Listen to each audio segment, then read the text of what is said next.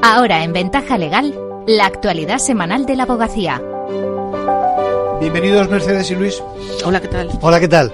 Saludos a todos. Récord de participación en la formación impartida por la abogacía española.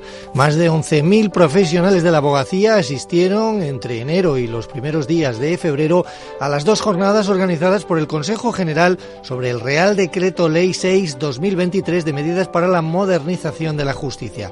En la primera sesión, el 29 de enero, se analizaron las novedades de eficiencia digital que introduce este reciente Real Decreto como la carpeta justicia, el expediente judicial electrónico o el escritorio virtual de inmediación digital. Y en la segunda, celebrada el 5 de febrero, se explicaron los cambios en materia procesal, como el pleito testigo o las reformas para la mayor celeridad en los pleitos. Carlos Fuentenebro es el presidente de la Comisión de Formación del Consejo General de la Abogacía Española. Nuestra profesión exige una formación permanente y un reciclaje casi diario. Nuestro propio estatuto regula expresamente esta exigencia por la formación continua. Solo el aprendizaje permanente de calidad y especializado mejorará nuestra profesión.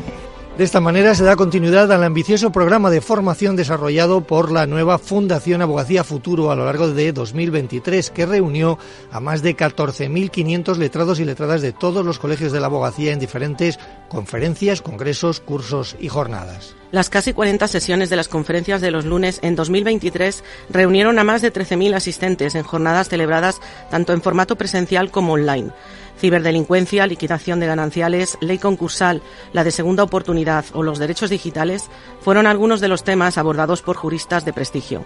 También tuvieron mucho éxito las jornadas sobre el nuevo recurso de casación impartidas en septiembre a cargo de presidentes de sala y magistrados del Tribunal Supremo. Manuel Marchena, Pedro José Vela Torres, Pablo Lucas Murillo y Antonio Sempere estuvieron a cargo de estas conferencias. Más cosas. Miembros del Consejo General de la Abogacía se reunieron de nuevo la semana pasada con el Ministerio de Justicia para seguir negociando la mejora de las condiciones en que se presta el servicio de asistencia jurídica gratuita. La presidenta del Consejo, Victoria Ortega, expresó el lunes su confianza en alcanzar lo antes posible un acuerdo sobre el incremento de las remuneraciones contempladas en los baremos. La Audiencia Provincial de Valencia ha condenado a una abogada y al bufete al que pertenece por plagiar 55 páginas de un escrito procesal del caso en el que trabajaban como codemandantes. Les ha impuesto una indemnización de 1.000 euros por lesión de derechos de autor.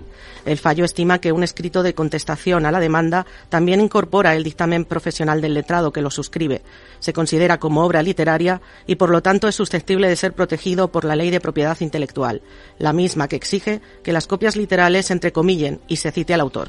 Carmen Fernández de Juan, del despacho García Ortega y de Juan Abogados, es la letrada a la que plagiaron el contenido de los fundamentos jurídicos de su escrito. La escuchamos. Ese plagio es literal porque es un copy y pega de esas 55 páginas, incluso conteniendo ratas. Al margen de la jurisprudencia y el derecho positivo estricto, en mi escrito hay una exposición original de las ideas, una selección de contenidos, un esfuerzo original que en definitiva ha sido plagiado por MA Abogados. Y vamos ya con otras noticias breves de la última semana. El Consejo General de la Abogacía convoca elecciones para cubrir dos plazas de consejeros y consejeras electivos. El plazo de presentación y recepción de candidaturas y documentación exigida expira el 7 de marzo a las 13 horas. Los comicios se celebrarán el 22 de marzo. Nuevos consejeros y consejeras para la abogacía española. Sergi Guillén, decano de Reus, Elisa Campoy de Lorca y Carmen Fernández de Soria tomaron posesión como nuevos miembros del Consejo en el pleno celebrado el pasado viernes en Madrid.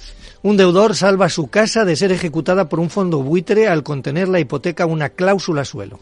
Luis Mora, letrado que ha llevado el caso, reconoce que es un logro importante porque el consumidor se jugaba la vivienda en la que reside y demuestra que no todo vale a la hora de presentar una orden de ejecución hipotecaria. Se triplican las altas de letrados en el servicio de reclamaciones de accidentes de tráfico. El aumento se debe a que en febrero del pasado año este servicio se convirtió en gratuito para todos los usuarios. Hasta ese momento únicamente los abogados que actuaban dentro del turno de oficio estaban exentos de abonar los gastos de reclamación o certificado. Las técnicas para celebrar juicios telemáticos será el tema de la próxima conferencia de los lunes. Contaremos esta tarde con el abogado Jordi Estalella y Blanca Ramos, decana del Colegio de Pamplona, a partir de las cuatro y media. Puede seguirse de forma presencial y también vía online de manera gratuita previa inscripción en formacionabogacía.es.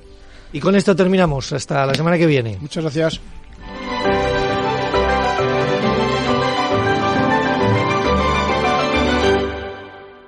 Manual de crisis. Reglas a seguir en caso de necesidad.